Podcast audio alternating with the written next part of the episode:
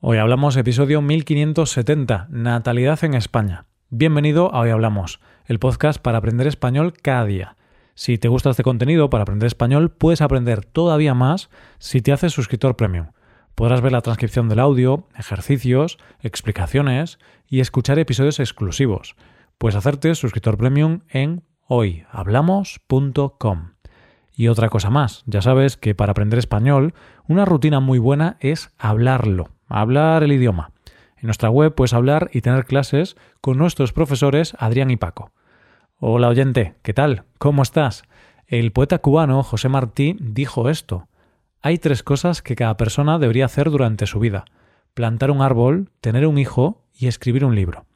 Pues bien, nosotros hoy vamos a hablar de una de esas cosas que hay que hacer en la vida, de tener un hijo. Hoy hablamos de la natalidad en España.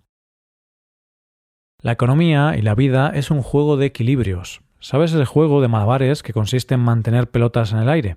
Es mágico verlo. Cuando están todas las bolas en el aire, todo parece un juego perfecto donde eres capaz de quedarte hipnotizado. Pero cuando cae una sola pelota, el equilibrio se destruye y se acaba el juego y la magia.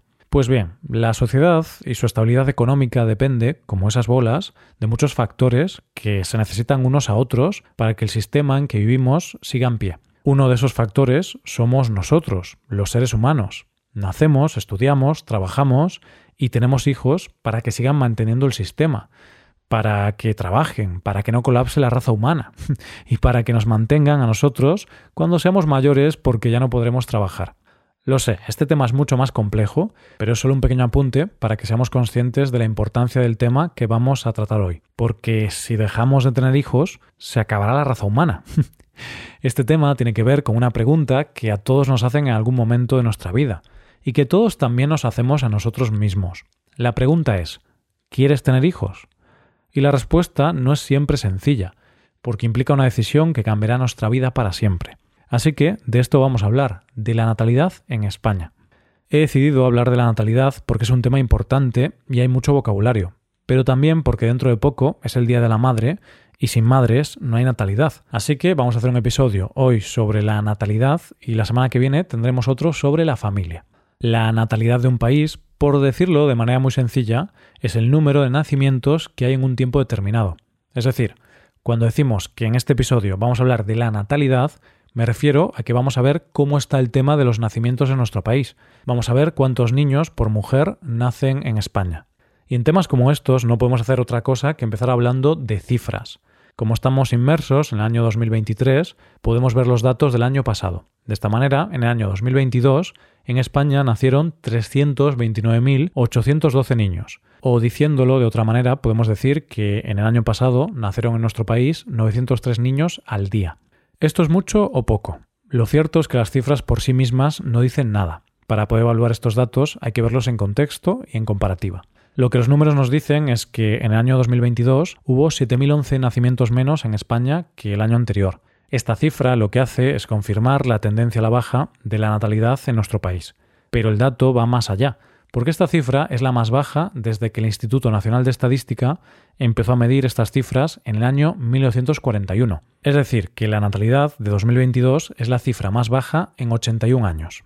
Ahora podemos hablar del dato más importante para saber cómo evoluciona la natalidad en un país, el número de niños por mujer en edad de tener hijos. Los datos nos dicen que la fecundidad en España es de las más bajas del mundo, según los datos publicados por la Oficina Europea de Estadística Eurostat, en 2021, que es el último dato oficial que se tiene, España tenía una tasa de fecundidad de 1,19 nacimientos por mujer.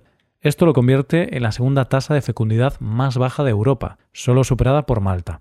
Esto significa que ha habido una caída importante, ya que ha caído de los 2,8 hijos por mujer en 1976 a los 1,19 actuales. Ahora vamos a hablar de algunas de las posibles razones de este fuerte descenso de la natalidad. Estos son algunos posibles motivos. Es difícil saber exactamente por qué la natalidad es tan baja.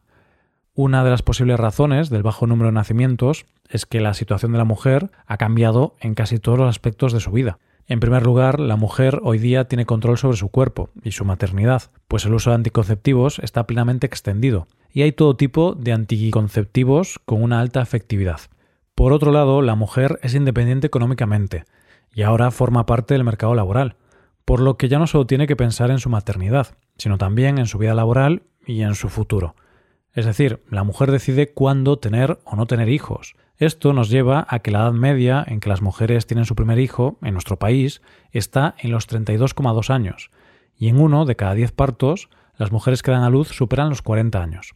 Y es que las estadísticas y las encuestas hablan por sí mismas en cuanto a las razones. En una encuesta sobre maternidad, el 90% de las mujeres de entre 30 y 34 años decían que no tienen hijos por motivos laborales y económicos.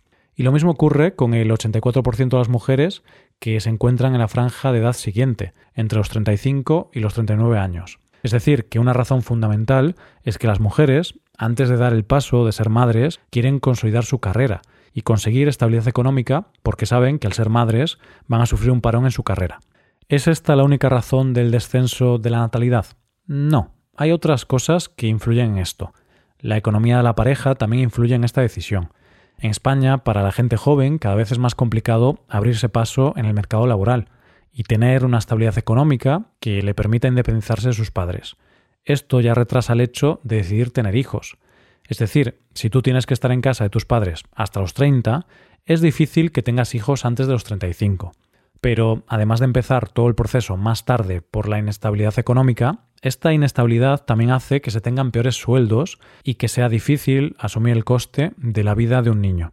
Igualmente, también se podría argumentar que la situación económica de los jóvenes no es lo que más influye en la natalidad, puesto que la situación económica de los jóvenes de 1976 era bastante peor que la de los jóvenes de ahora. En cambio, en 1976 la natalidad era muy superior a la actual, por lo que no encontramos una relación entre la mala situación económica de los jóvenes y un bajo número de nacimientos. Posiblemente el descenso de la natalidad está más influenciado por la decisión personal de los jóvenes, que prefieren priorizar su carrera laboral o que ya no dan tanta importancia al hecho de tener hijos como se le daba antes, unido a un mayor uso y conocimiento de los anticonceptivos.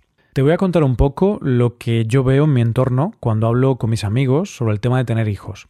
Las edades de mis amigos son de entre 28 años y 32 aproximadamente. Esto es algo anecdótico, claro, no podemos sacar conclusiones globales del caso particular de mi entorno, pero bueno, así podemos ver la visión de este tema en mi entorno. No tengo amigos con hijos, por el momento nadie en mi círculo cercano tiene hijos. Tengo amigos que quieren tener hijos, otros no quieren y otros no lo tienen claro. Todos los que quieren tener hijos o los que no tienen claro si tener o no tener consideran que es muy pronto para tenerlos porque quieren crecer profesionalmente, viajar, aprovechar al máximo el tiempo libre, y su idea es tenerlos más tarde. Y yo creo que cuanto más retrases la edad a la que tienes hijos, también hace que sea más complicado tenerlos. Y también será más probable que tengas menos hijos porque la fertilidad de la mujer es menor. Es decir, si tu primer hijo lo tienes con 35 años, quizá no tengas más hijos, o quizá solo uno más, porque se vuelve más complicado. Pero si tu primer hijo lo tienes a los 25, por ejemplo, yo creo que hay más probabilidad de que tengas más, porque todavía la mujer tiene muchos años fértiles por delante.